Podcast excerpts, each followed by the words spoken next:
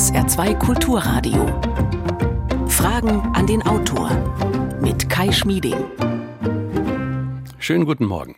Vielleicht hatten oder haben Sie auch in Ihrer Sammlung den Band Asterix bei den Schweizern. Die beiden Helden schnuppern auf dem Cover an einem schönen Schweizer Käse und sie befinden sich dabei, wie könnte es anders sein, in einem Schließfach mit goldenen Münzen.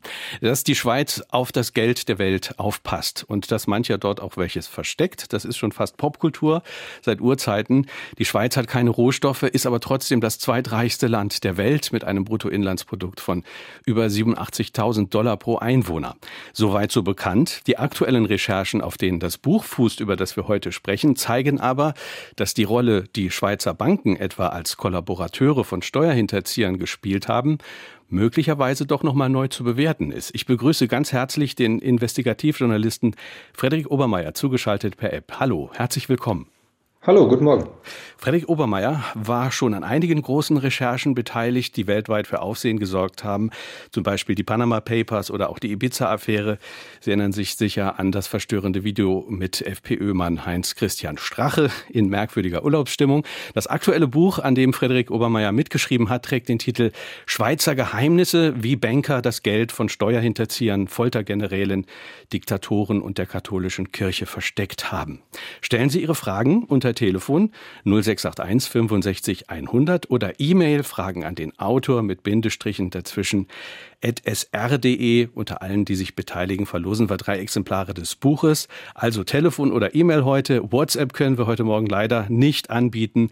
Bitte also keine WhatsApp schicken und auf E-Mail ausweichen. Herr Obermeier, fangen wir an. Es gab ja in den letzten Jahrzehnten immer wieder Diskussionen und auch den einen oder anderen Schwarzgeldskandal. Es gab möglicherweise auch Lernprozesse in der Schweiz. Ihnen wurden nun Daten zugespielt, die Grundlage des Buches sind. Und ich frage gleich mal zu Beginn ganz zugespitzt. Ist das nach allem, was Sie gesehen haben, doch immer noch ein Geschäftsmodell der Schweiz mit Schwarzgeld Geschäfte machen?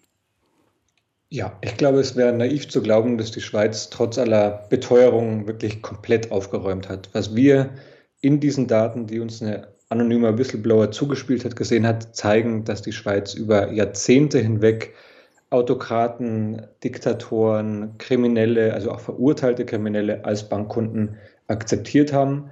Und wir sehen auch, dass einige dieser Konten noch bis in dieses Jahr, also bis ins Jahr 2022, geöffnet waren, also aktiv waren, dass es diese Konten weiterhin gab. Mhm. Ihnen wurde eine Datei mit 30.000 teils fragwürdigen Kunden zugespielt, äh, eine Datei, die Sie aufwendig geprüft haben und Sie können sagen, das ist wohl kein Fake. Und jetzt sagen Sie, da sind auf den ersten Blick viele Namen dabei, wo man als Bank von Beginn an eigentlich sehr vorsichtig sein müsste. Nennen Sie vielleicht mal ein Beispiel. Ja, ein Beispiel ist zum Beispiel die Familie von Hosni Mubarak, ähm, dem Autokraten aus Ägypten, der dessen Söhne lange Zeit Kunden der Credit Suisse waren.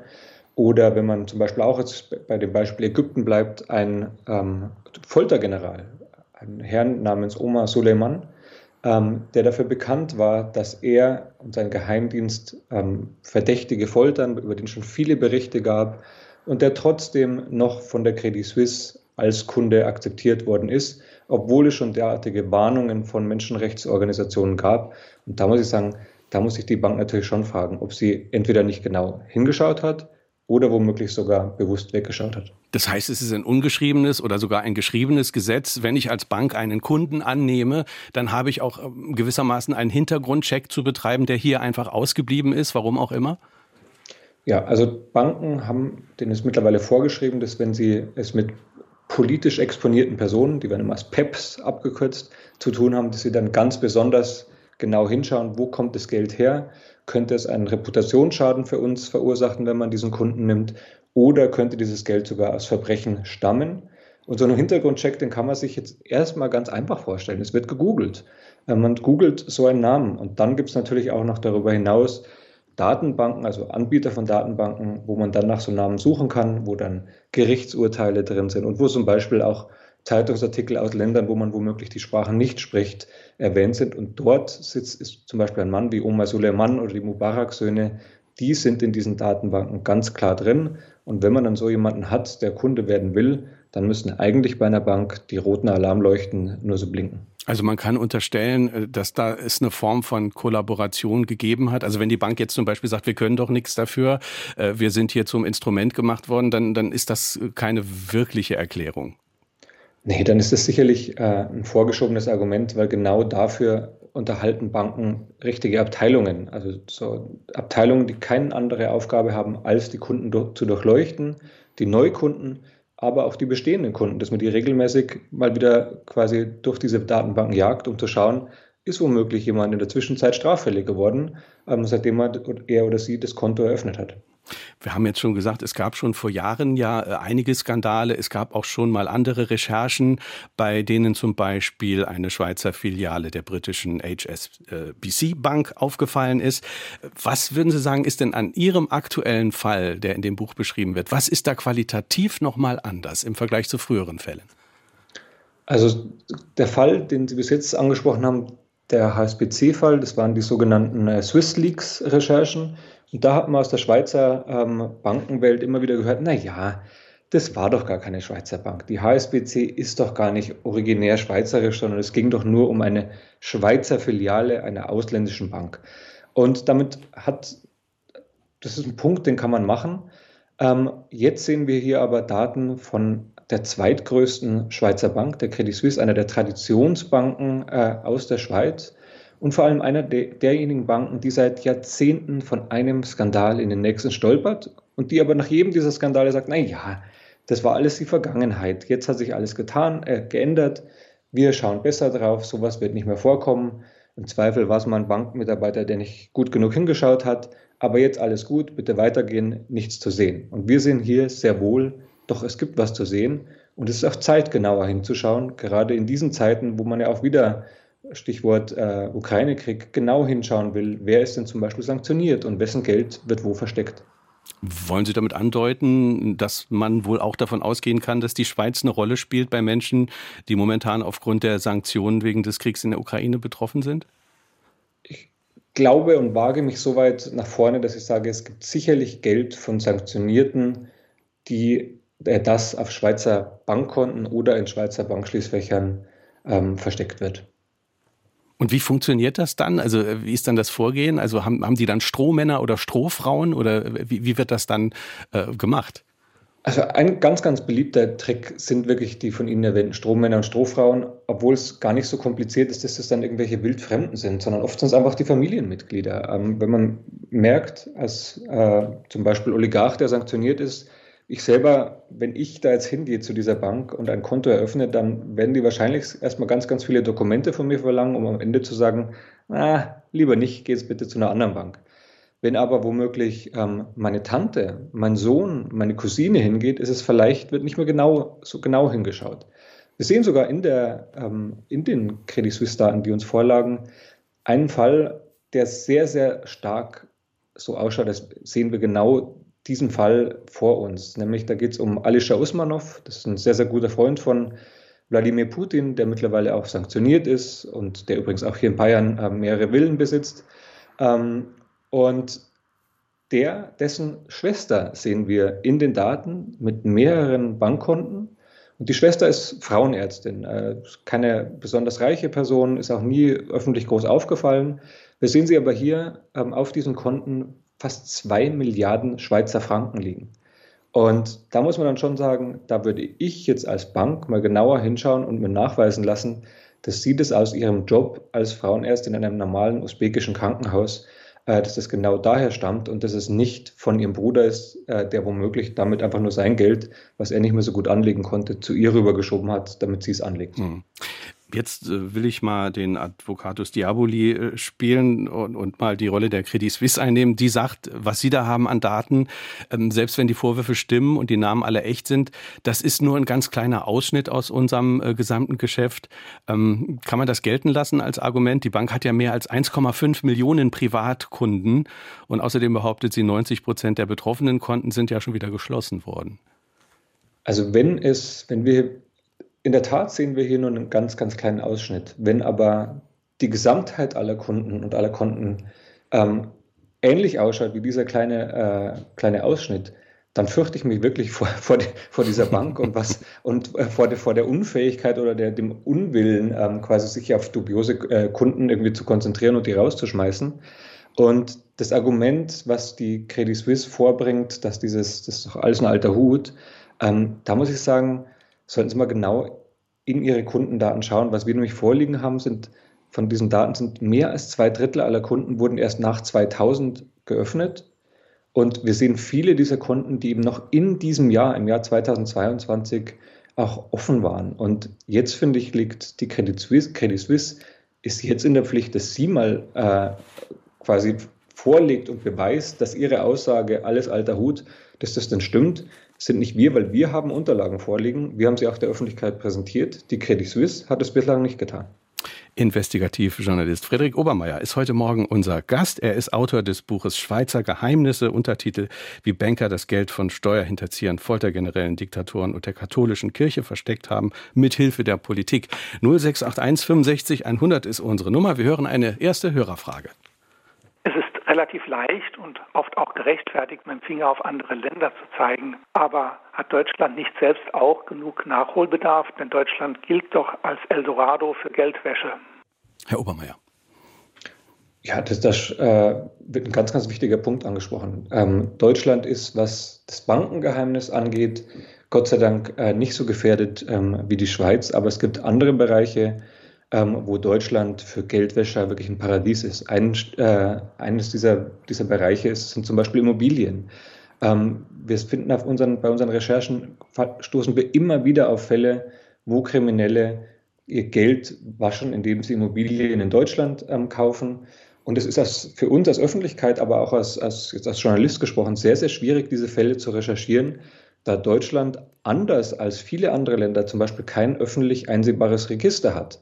Wenn ich zum Beispiel überprüfen will, sind denn zum Beispiel, um bei dem Beispiel der Oligarchen zu bleiben, besitzen die sanktionierten Oligarchen irgendwo in Deutschland ähm, Immobilieneigentum, gibt es keine Datenbank, auf die ich jetzt einfach so zugreifen kann als Journalist und Namen eingeben kann, um es äh, herauszufinden. Sondern ich bin darauf angewiesen, dass sich zum Beispiel Nachbarn melden, die sagen, naja, ich habe den, den Oligarchen Osmanov doch oft in dieser Villa gesehen, ich vermute, die Villa gehört ihm. Und da hat Deutschland in der Tat äh, sehr, sehr viel Nachholbedarf. Und ich hoffe auch, dass gerade die derzeitige Debatte über das Geld von sanktionierten Personen dazu führt, dass Deutschland da endlich mal einen großen Schritt nach vorne macht und nicht ständig mit dem Finger auf andere zeigt, ähm, sondern da sollte jetzt wirklich mal daheim auch sauber gemacht hm. werden. Wer bremst da, dass, äh, dass es da immer noch diesen großen Nachholbedarf gibt? Wer bremst da politisch? Kann man das sagen?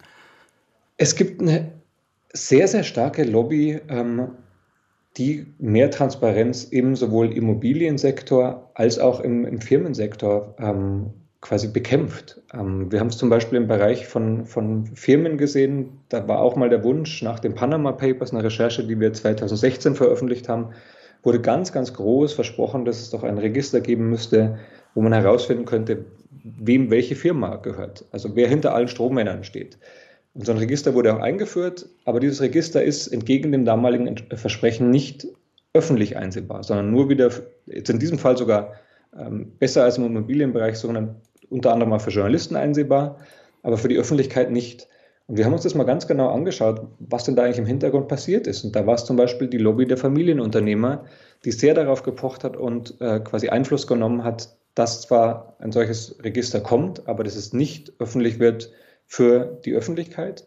Und da sehe ich natürlich ein ganz, ganz großes Problem, weil auf der ganzen Welt sind diese Recherchen, wenn es um Geldwäsche geht, braucht man nicht glauben, dass Beamte, also Ermittler, die führenden Kräfte sind, sondern die führenden Kräfte sind neben Journalisten zum Beispiel Nichtregierungsorganisationen wie Transparency International und andere, die sich auf die Suche nach Schwarzgeld machen.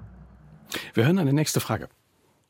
Die Schweiz ist doch eigentlich Ursprung von positivistischen oder positiven Bewegungen, zum Beispiel äh, Lebensreform und äh, Demokratie, sogar Volksdemokratie, Volksabstimmungen und Freiheit ist doch eine Verbindung mit der Schweiz eingegangen. Wieso kann die sich auf solche verbrecherischen Machenschaften einlassen, einfach unter Rechtfertigung des Bankgeheimnisses, wie sie das tut, äh, Milliarden von Schwarzgeld einlagern, die wirklich bösen Zwecken dienen? Wie kann das sein? Ist der Calvinismus da schuld? Herr Obermeier. Auf diesen historischen Diskurs möchte ich mich jetzt mangels ähm, Expertise auf meiner Seite, was den Kalvinismus angeht, ähm, gar nicht, kann ich jetzt gar nicht eingehen. Aber was, glaube ich, ganz einfach schuld ist, ist, ähm, dass die Schweiz sich daran gewöhnt hat, ein extrem reiches Land zu sein und dass er sich daran gewöhnt hat, dass dieser Reichtum auch aus diesen Quellen ähm, sich schürt.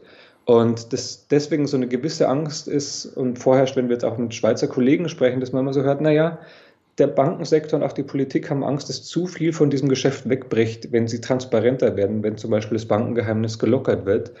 Und ich glaube, dass es da wirklich eine große gesellschaftliche Debatte braucht. Und auch hier glaube ich und hoffe ich, dass auch in der, in der jetzigen Zeit, ähm, wieder Stichwort Ukraine-Krieg, ähm, dass das auch ein bisschen dazu beiträgt, dass man in der Schweiz sagt, naja, wir wollen aber nicht dass das Geld von russischen Oligarchen, die die ganze Welt eigentlich gerade jagt, bei uns womöglich angelegt wird, sondern wir wollen zumindest so offen sein, dass keine Kriminellen und Sanktionierten mehr ihr Geld bei uns verstecken können. Mhm. Der Blick in die Geschichte ist ja trotzdem interessant und, und Sie werfen den ja auch äh, im Buch und Sie schreiben, die Geschichte des Bankgeheimnisses hat vor 250 Jahren begonnen mit den Handelsplätzen Genf oder Zürich und mit ihrer Diskretion. Äh, was war sozusagen der Motor, dass man gesagt hat, wir sind auch hier irgendwie neutral? Na, es war wirklich so, so, aus dem Neutralitätsgedanken heraus speiste sich das, das, das Bankgeheimnis. Man wollte nicht, ähm, dass quasi die Behörden eines Landes, also eines ausländischen Landes zum Beispiel sehen könnten, wer Geld in der Schweiz angelegt hat, weil damit würde man sich, so war die damalige Denke, ja auch auf die Seite dieses Landes dann stellen. Deswegen hat man gesagt, naja, wenn wir ein sehr, sehr starkes Bankgeheimnis einführen, kann niemand sagen, also keine zum Beispiel jetzt mal Kriegspartei, man würde sich auf eine Seite stellen. Ich glaube aber, dass, das, dass hier Neutralität zu einem, in eine ganz gefährliche Richtung geht. Das haben wir auch im, im, während des Zweiten Weltkriegs gesehen, wo sich ja auch die Schweiz ähm, zwar sowohl das Geld ähm, von Juden quasi vor den Nazis versteckt hat, gleichzeitig aber auch Nazis ihr Geld in der Schweiz in Sicherheit bringen könnten. Die Credit Suisse hat zum Beispiel selber ähm, nach dem Krieg eine Untersuchung in Auftrag gegeben und ist draufgekommen, dass mehrere ähm, bei den Nürnberger Prozessen verurteilte ähm, Kriegsverbrecher unter anderem bei der Credit Suisse ihr Geld angelegt haben. Und es ist ja doch sehr bemerkenswert, weil äh, die Tatsache, dass man äh, während der Nazizeit äh, äh das Geld von, von Juden aus Deutschland in der Schweiz sozusagen äh, angenommen hat, da, das wurde ja auch als Argumentation immer wieder gebracht für dieses Bankgeheimnis. Und im Buch sagen Sie nun, naja, das, das, dem kann man nicht unbedingt so folgen.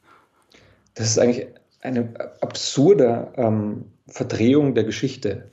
Wenn man schaut, wo dieses Argument herkommt, dass das Bankgeheimnis doch im Zweiten Weltkrieg ähm, das Vermögen von Juden vor den Nazis ähm, geschützt hätte, dann stammt, kommt, stammt es ausgerechnet wieder von der Credit Suisse, also dem, der Vorgängerbank der Credit Suisse, die das ähm, nach dem Krieg aufgebracht hat und gedacht hat, naja, das ist ein gutes Argument, ähm, damit ziehen wir doch auf die Sympathien auf unsere Seite.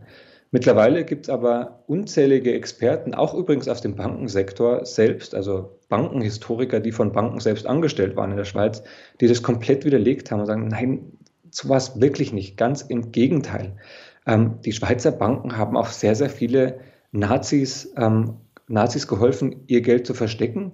Und die Schweiz hat ja auch generell nicht unbedingt eine rühmliche Rolle gespielt, wenn es darum geht, ähm, Juden aus Deutschland zum Beispiel vor die Nazis zu schicken. Teilweise wurden die ja sogar an der Grenze wieder zurückgeschickt. Mhm. Nun hat es ja aber mit dem Bankgeheimnis äh, gerade in den letzten Jahrzehnten auch äh, eine Entwicklung gegeben.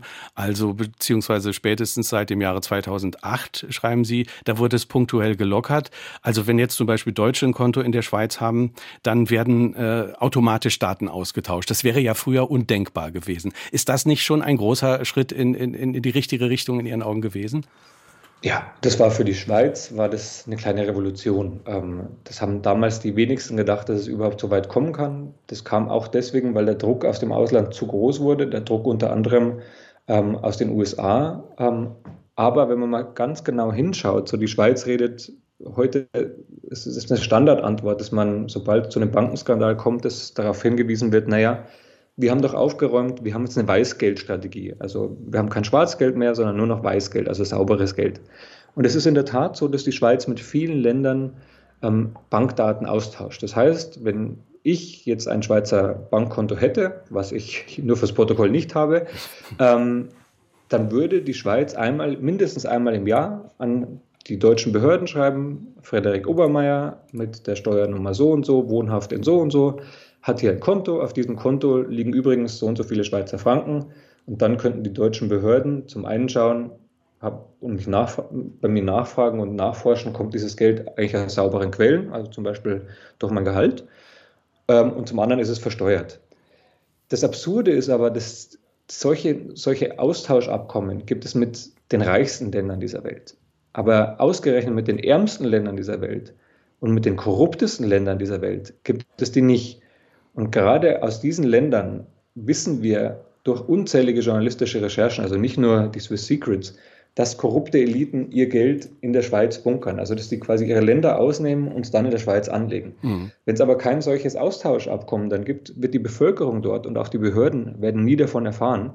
Und deswegen sprechen auch Experten gern von der Zebra-Strategie. Man hat so den weißen Streifen mit den reichen Ländern und den schwarzen Streifen, also wo es immer noch Schwarzgeld ähm, oder möglichst Schwarzgeld in der Schweiz zu verstecken, mit den armen und den korruptesten Ländern dieser Welt.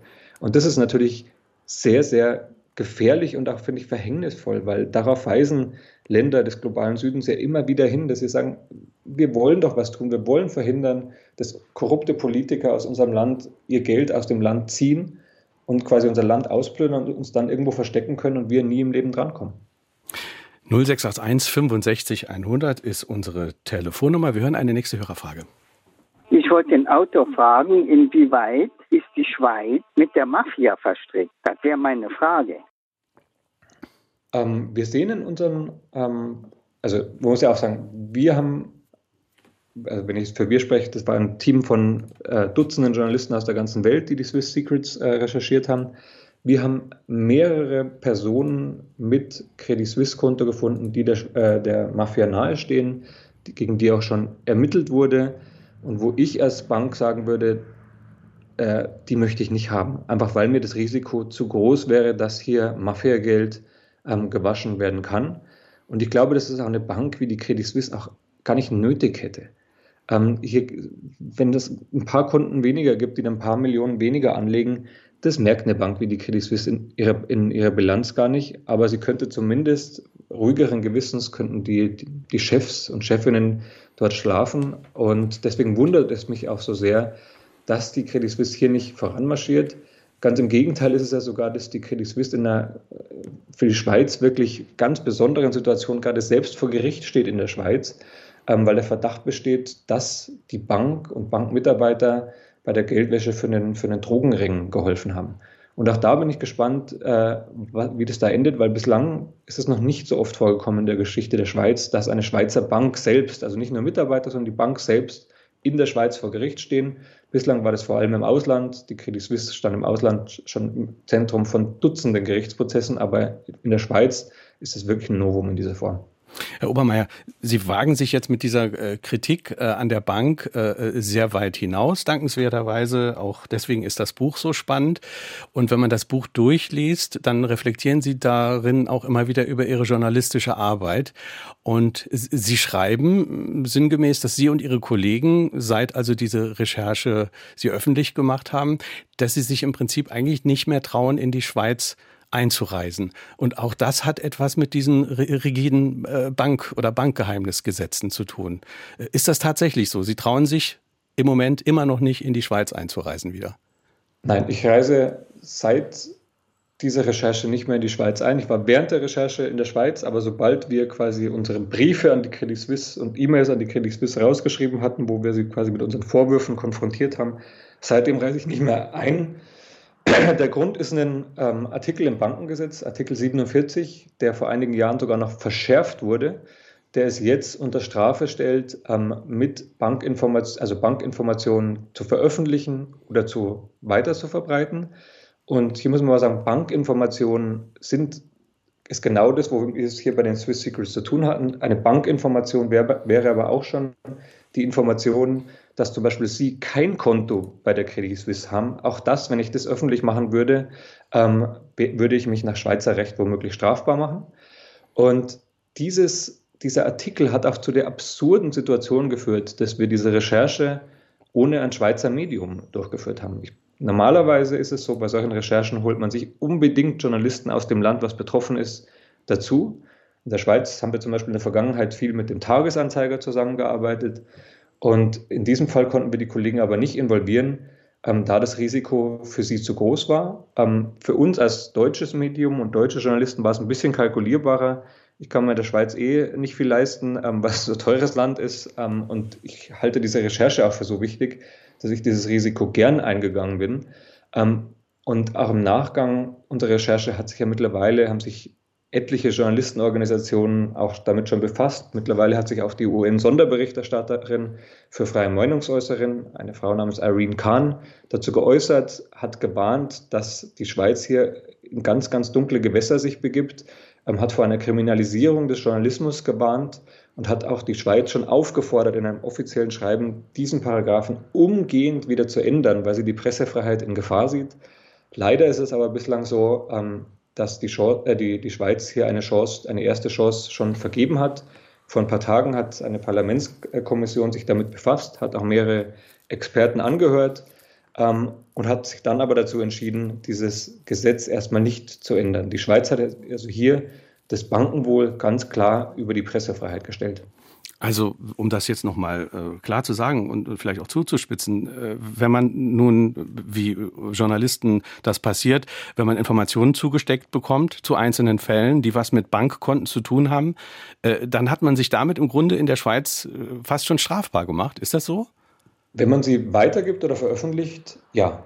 Dann äh, begibt man sich in einen Bereich, wo die Staatsanwaltschaft eigentlich gezwungen ist, qua Gesetz Ermittlungen einzuleiten.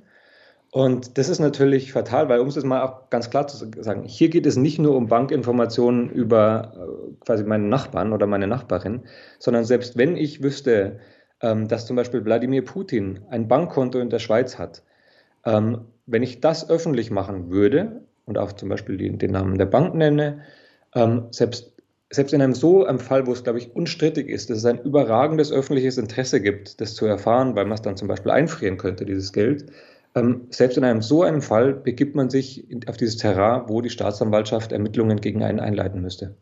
Also es sollte äh, nicht nur der strafbar gemacht werden, äh, der Bankangestellte, der zum Beispiel Daten stiehlt und weitergibt, es soll auch der strafbar gemacht werden, der die Daten nutzt, der Journalist. Genau. Und das ist natürlich für, für die Arbeit von Journalisten besonders absurd, weil die Schweiz in so gut wie jedem Finanzskandal irgendwie verwickelt ist. Und das, das Schweizer Parlament hier die bewusste Entscheidung getroffen hat, das wollen wir verhindern. Das ist, finde ich, einer, einer so alten Demokratie wie, wie der Schweiz wirklich einfach nur unwürdig. Weil man muss sich ja schon klar machen, die Pressefreiheit ist ein wichtiger Pfeiler eines demokratischen Staates. Und deswegen ist es schon so und für mich auch ein Alarmsignal, wenn sich das Schweizer Parlament da dagegen stellt, ähm, zum einen dann diesen ähm, Artikel verschärft, das ist ja das eine, aber ihn dann bewusst nicht zurückzunehmen, nachdem es öffentliche Kritik gibt, nachdem sich selbst eine UN-Sonderberichterstatterin damit befasst und diese übrigens jetzt auch vor den UN-Menschenrechtsrat bringen will, diesen Fall, selbst wenn man dann besseren Wissens daran festhält, da muss ich sagen, arme Schweiz. Fragen an den Autor auf SR2 Kulturradio. Heute ist der Investigativjournalist Friedrich Obermeier unser Gast. Sein Buch trägt den Titel Schweizer Geheimnisse, wie Banker das Geld von Steuerhinterziehern, Foltergenerälen, Diktatoren und der katholischen Kirche versteckt haben, mithilfe der Politik. 0681 65 100 ist unsere Nummer. Wir hören eine nächste Frage.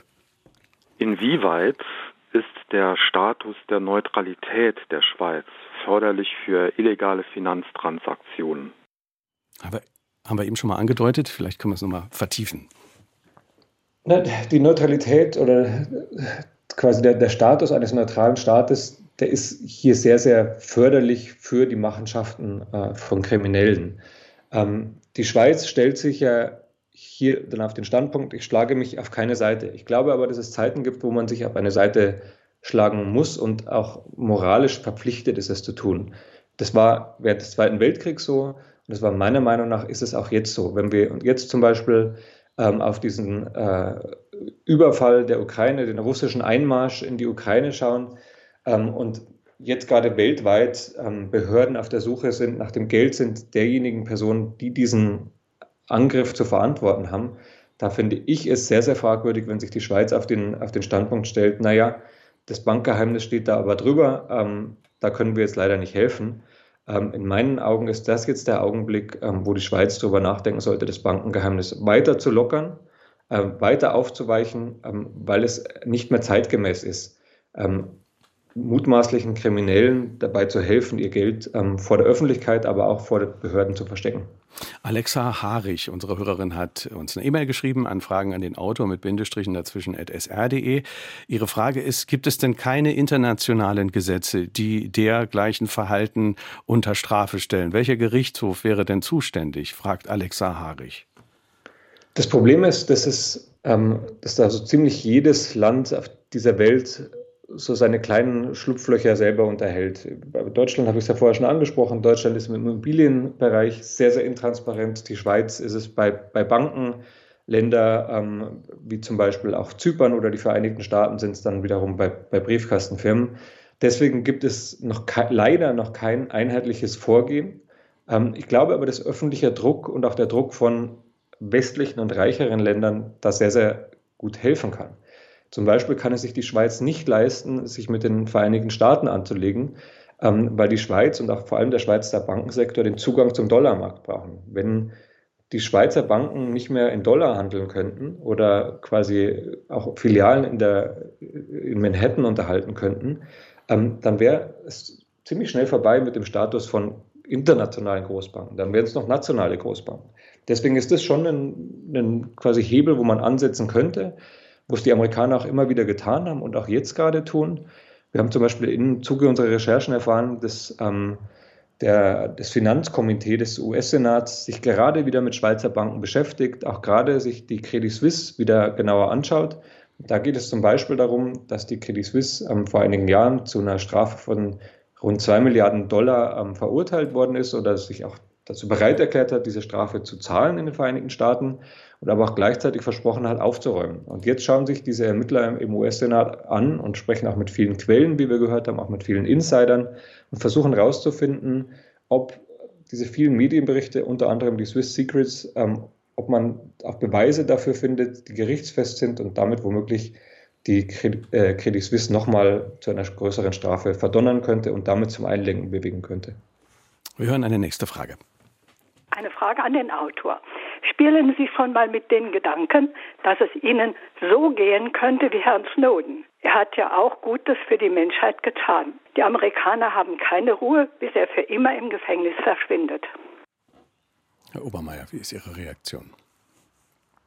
Nee, davor habe ich ehrlich gesagt keine Angst. Ähm, dafür muss ich sagen, ist die Pressefreiheit in Deutschland und auch in ganz Europa, trotz aller negativen Bewegungen, also zum Beispiel die Schweiz ist ja vor kurzem in dem Ranking von Reporter ohne Grenzen äh, etwas auch abgerutscht, auch unter anderem wegen diesem Artikel 47, sehe ich jetzt meine Arbeit als Journalist nicht dahingehend in Gefahr, dass ich äh, ins Exil fliehen müsste wie Edward Snowden. Was mir aber viel mehr Sorgen bereitet, ist der Druck, der wächst, was Whistleblower angeht, also Insider, wie Edward Snowden, der ist ja kein Journalist, ähm, sondern Edward Snowden war ja ein Insider, der für amerikanische Geheimdienste gearbeitet hat, einen Missstand gesehen hat und den öffentlich gemacht hat, indem er Material an Journalisten weitergegeben hat.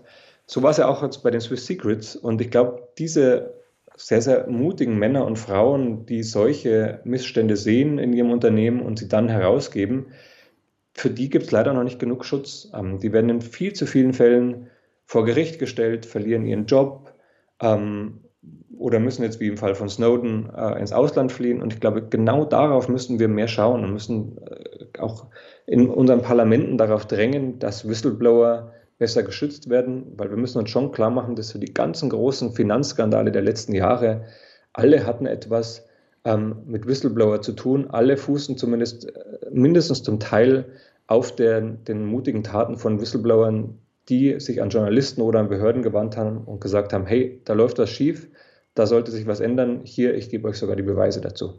Äh, Sie, Sie sprechen die, diese Personen an, die, die, ja auch Ihnen das ermöglicht haben, dieses Buch zu schreiben. Also die, diese mutigen, vielleicht war es eine Person, vielleicht mehrere. Natürlich müssen Sie Ihre Quelle schützen. Aber was wissen Sie denn eigentlich über diese Person oder über die Gruppe von Personen, äh, die Ihnen diese Daten zugespielt haben? Was, was, ist, was war wohl der Motor?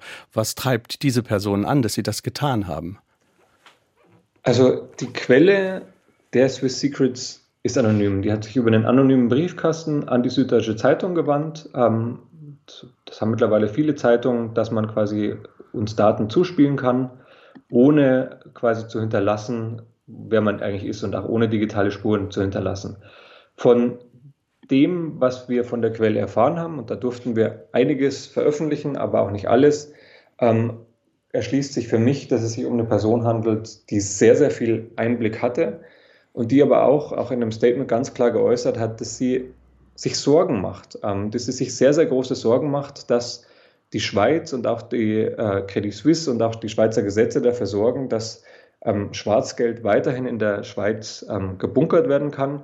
Und die haben auch, die, die, die Quelle hat auch von so einem umgekehrten Robin Hood-Prinzip gesprochen. So, das normalerweise, Robin Hood kennt man ja, nimmt den Reichen, gibt es den Armen. Und die Quelle hat aber davon gesprochen, dass die Schweiz es genau umgekehrt macht und Schweizer Banken. Sie nehmen den Armen und helfen ähm, den Reichen dabei, noch reicher zu werden. Und deswegen war da, glaube ich, der Impetus für diese Tat, uns diese Daten zuzuspielen, ein sehr, sehr moralischer. Und da muss man sagen, ich glaube, es braucht noch viel mehr. Äh, ich hoffe auch, dass es noch mehr Mitarbeiter von Schweizer Banken gibt, die sich an die Öffentlichkeit wenden, die sich an die Behörden äh, wenden und mithelfen, hier aufzuräumen und mithelfen, den Schweizer Bankenplatz zu einem saubereren zu machen. Wir hören eine nächste Hörerfrage.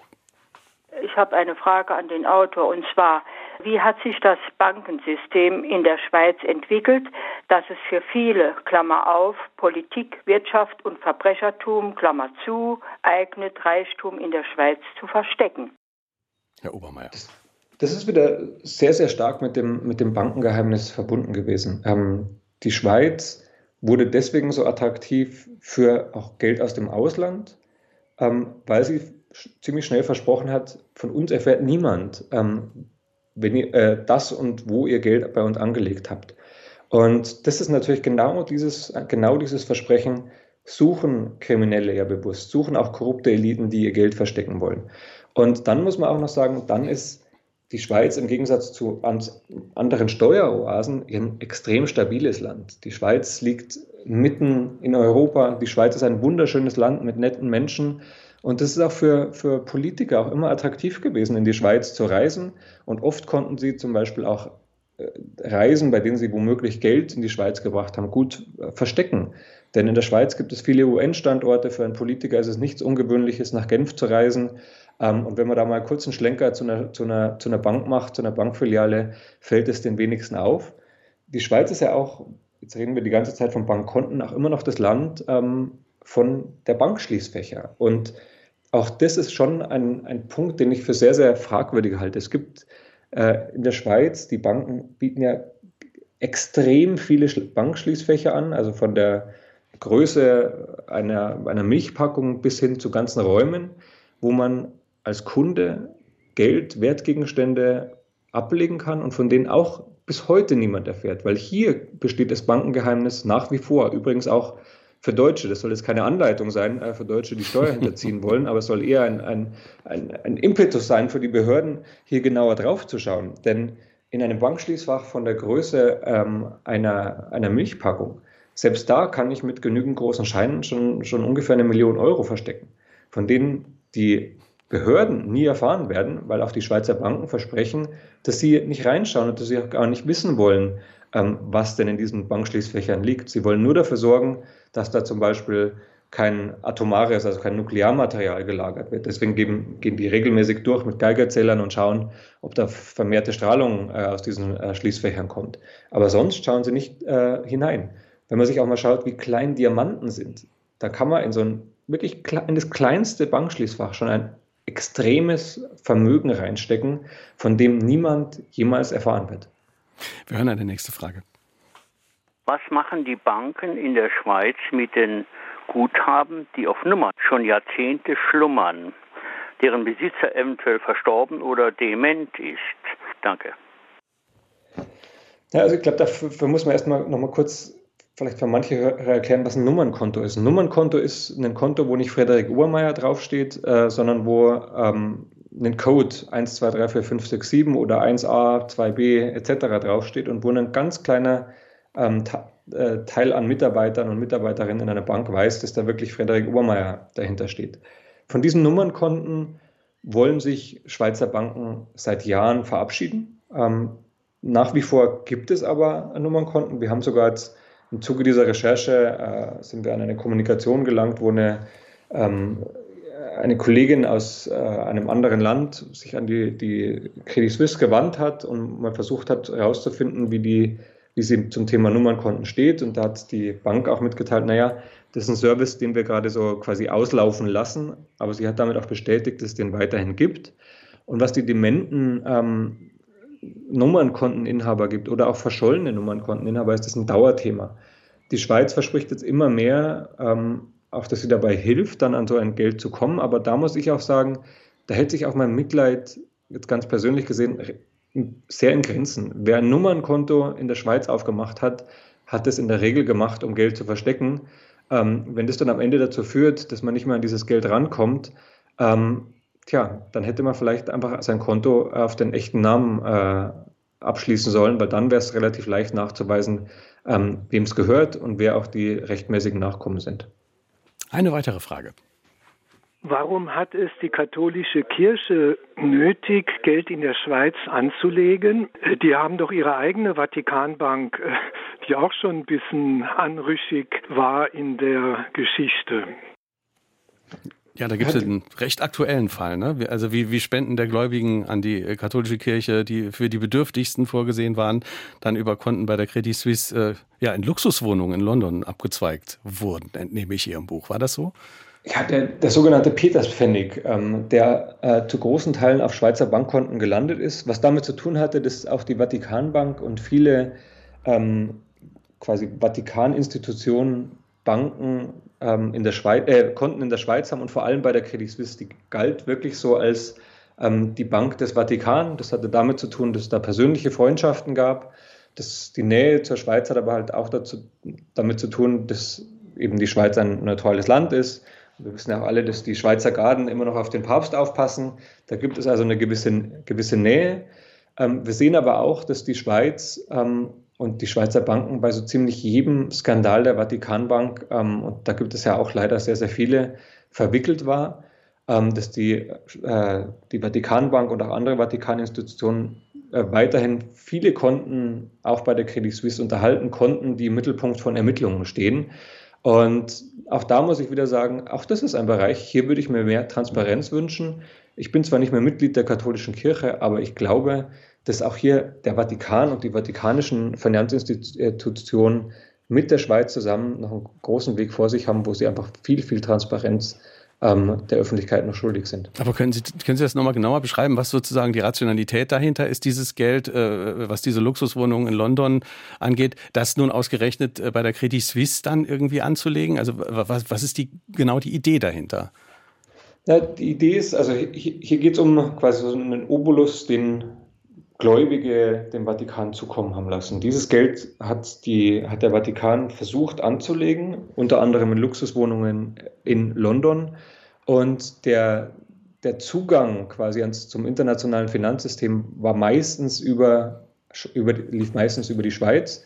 Und auch hier ist es natürlich toll, wenn man einen, also toll aus der Sicht von jemandem, der was zu verbergen hat, wenn man solche Geschäfte über Schweizer Bankkonten laufen lassen kann weil es dann für die Öffentlichkeit und auch für Behörden extrem schwierig ist, das zu überprüfen. Vor kurzem oder vor einigen Jahren war es ja auch so, dass die Vatikanbank ähm, auch wieder hier, Sie hören, ich wiederhole mich, versprochen hat, dass sie aufräumen will und quasi Bankenaufseher rein in ihre eigene Bank geschickt hat, die einfach nur den Kopf geschüttelt haben, was sie da gesehen haben, wie intransparent es ist. Es war nicht nachvollziehbar, welcher Bischof ähm, der Zugriff auf diese Konten hatte, denn eigentlich ähm, das Geld über das Geld verfügen konnte, was davon wirklich im Namen der Vatikanbank und des Vatikan war und was im Endeffekt reinstes Privatvergnügen war, was ich für einen äh, katholischen Geistlichen eigentlich gar nicht gehört hätte.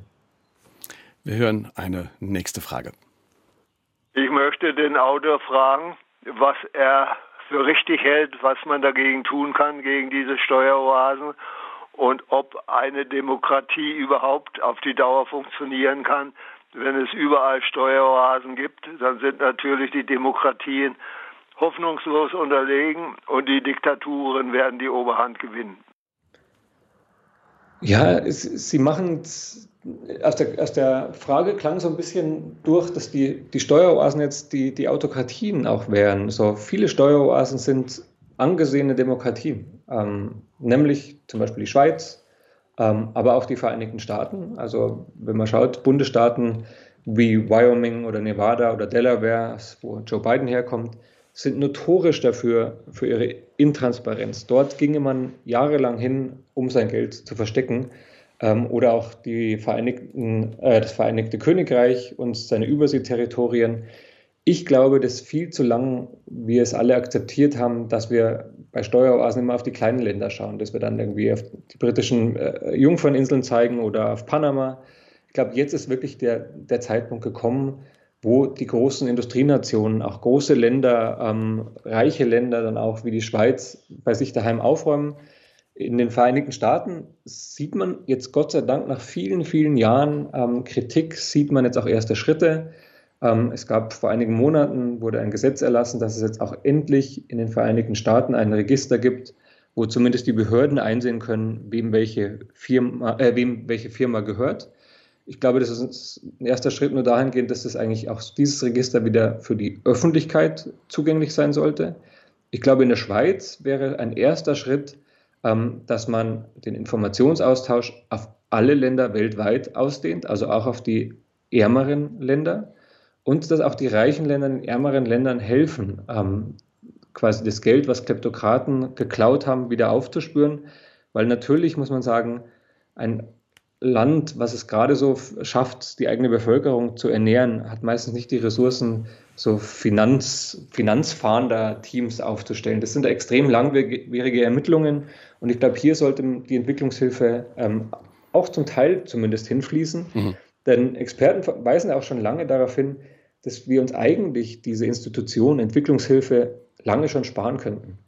Ähm, wenn es nämlich keine Steueroasen mehr gäbe, wenn es äh, keine Länder wie die Schweiz mehr gäbe, die Hel Kleptokraten dabei helfen, ihr Geld zu verstecken, könnte man oder weiß man mittlerweile aus der Forschung, dass quasi das Geld, was man dadurch gewinnen würde, dass dadurch nicht mehr in dunkle Kanäle abfließen würde, dass das bei weitem mehr ist als das Geld, hm. das quasi westliche Länder jedes Jahr zum Beispiel an Entwicklungshilfe nach Afrika schicken. Ein beeindruckendes Beispiel aus dem Buch ist für mich auch Venezuela. Also da, da haben Sie ja auch Daten äh, gefunden. Venezuela hat viel größere Erdölreserven als zum Beispiel Katar und trotzdem bittere Armut in dem Land. Äh, und jetzt wird nicht alles Geld, das da verloren geht, in die, in die Schweiz fließen. Sie schreiben aber doch ein großer Teil. Ja, äh, also Venezuela ist ja ein erschreckendes Beispiel für Korruption. Venezuela ist ja zum einen ein wunderschönes Land, ähm, aber zum anderen auch ein extrem reiches Land. Das, das Land hat Erdöl noch und nöcher ähm, und könnte wirklich in, in größtem Reichtum leben, ähm, wenn dieses Geld, diese Einnahmen aus diesem Öl gleich verteilt würde oder zumindest zu einem größeren Teil der, der Bevölkerung zufließen könnte. Es ist aber leider jetzt so, dass in Venezuela die Armut so grassierend ist, dass die Leute zum Teil in 100 Meter langen Schlangen ähm, stehen vor den Supermärkten, um an Klopapier oder Hygieneartikel ähm, zu kommen, dass sie sich eine einfache Packung Milch schon nicht mehr leisten können. Und der Grund ist, dass es hier eine korrupte Elite rund um so den staatlichen Ölkonzern, PDVSA heißt der, äh, gibt, die seit Jahren die Einnahmen aus dem Erdöl außer Lande schaffen und ihre also quasi privat bunkern. Da gibt es auch schon mittlerweile viele Ermittlungen, auch aus dem Ausland. Und das Erschreckende bei unseren Recherchen war, dass wir zahlreiche Funktionäre und auch ähm, Personen, die mit dieser Geldwäsche zu tun haben, die auch schon in den Vereinigten Staaten äh, gegen die dort ermittelt oder sogar Anklagen es schon gibt, ähm, dass die noch in der Lage waren, jahrelang Konten bei der Credit Suisse äh, zu eröffnen und zu unterhalten.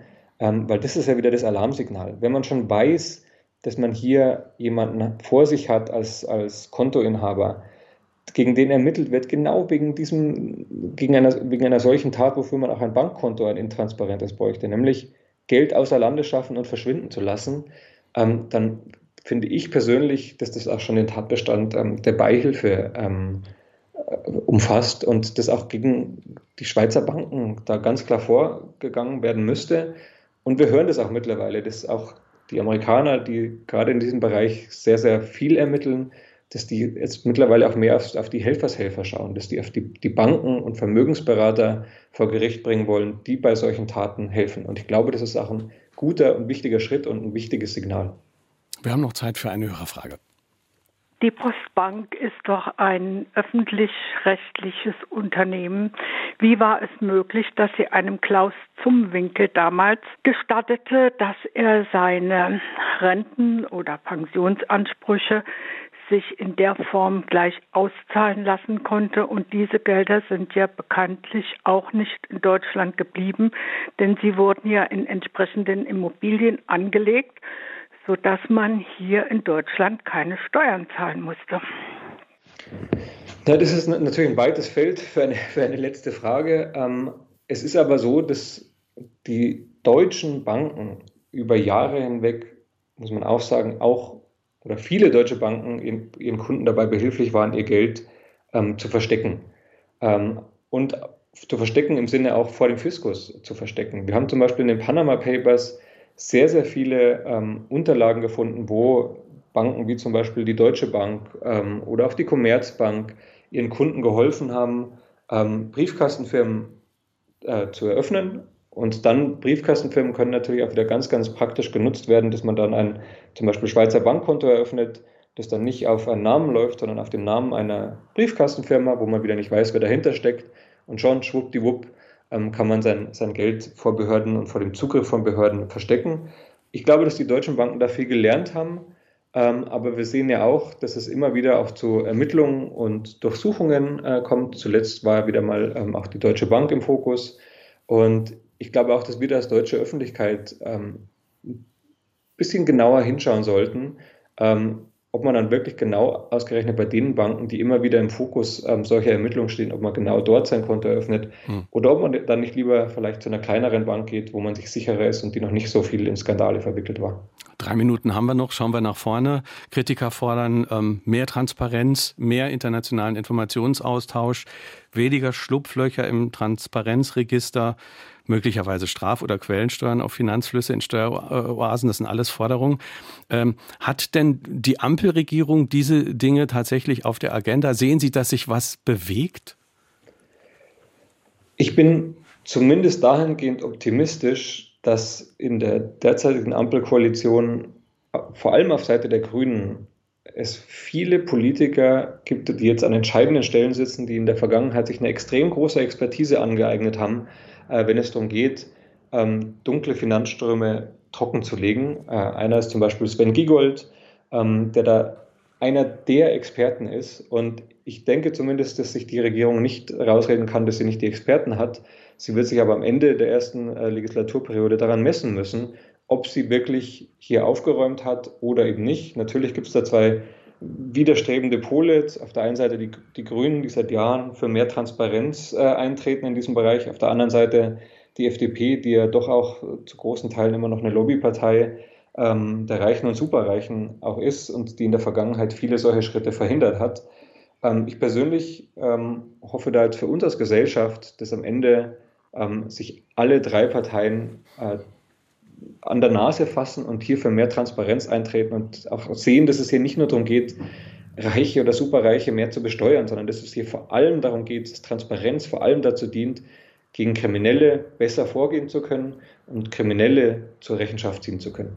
Geld ist wie Wasser, sagt einer ihrer Interviewpartner im Buch. Es findet immer seinen Weg. Was gibt Ihnen denn äh, die Hoffnung, ähm, dass man diesen Weg künftig auch international besser tatsächlich auch kontrollieren kann und dass das kein sinnloses Unterfangen ist, das zu probieren immer wieder. Das Schöne ist, dass sich im Journalismus, dass es viel mehr Journalisten gibt, die sich auf diese Art von Recherchen mittlerweile spezialisiert haben und auch außerhalb des Journalismus, dass es ähm, viele auch ähm, gesellschaftliche Organisationen gibt, dass es Nichtregierungsorganisationen, Non-Profit-Organisationen gibt, die da sehr genau hinschauen und die im Endeffekt die Arbeit machen, die wir schon von schon seit langem eigentlich von den Behörden zu erwarten haben und wo ich hoffe, dass wenn es die Behörden nicht machen, dass dann zumindest Journalisten ähm, diese Aufgabe besser erfüllen können. Allerletzte Frage, Herr Obermeier. Wann werden Sie sich möglicherweise doch wieder trauen, äh, in, in die Schweiz zu reisen? Was, was muss da in Ihren Augen passieren, dass Sie sich das wieder trauen? Ich hoffe darauf, dass die Staatsanwaltschaft, die sich diesen Fall gerade anschaut, dass die an die Öffentlichkeit kommt und zu dem Schluss kommt, ähm, dass es hier ein überragendes öffentliches Interesse vorlag und dass deswegen ähm, die Ermittlungen eingestellt worden sind. Ich könnte mal vorstellen, in anderen Fällen äh, gab es ja auch schon mal Regierungen, die sich dann quasi öffentlich auch hingestellt haben und gesagt haben, dass sie freies Geleit gewähren, mhm. weil sie ein überragendes öffentliches Interesse sehen. Von der Schweiz sehe ich äh, diesen Schritt leider noch nicht. Aber wer weiß, ähm, was da noch kommt. Ich hoffe jedenfalls, dass ich dieses schöne Land bald mal wieder bereisen kann. Ich danke Ihnen herzlich, wünsche alles Gute. Dankeschön, Friedrich Obermeier. Schöne Grüße. Alles Gute. Vielen Dank Ihnen. Danke. Schweizer Geheimnisse ist der Titel des Buches, erschienen bei Kiepenheuer und Witsch. 288 Seiten kosten 20 Euro. Jeweils ein Exemplar geht an Bernd Hupperich aus Mettlach, an Konrad Stelzer aus Rehlingen und an Bruno Schwan aus Saarbrücken. Kommende Woche ein ganz aktuelles Buch, denn äh, wir haben ja die Meldung gelesen, Astronomen ist erstmals die Abbildung eines schwarzen Lochs im Zentrum der Milchstraße gelungen. Darüber sprechen wir unter anderem mit der Astronomin Ruth Grützbauch und auch über ihr neues Buch. Ich bin Kai Schmieding. Ganz herzlich für Ihr Interesse, wünsche einen schönen Sonntag. Tschüss, bis bald.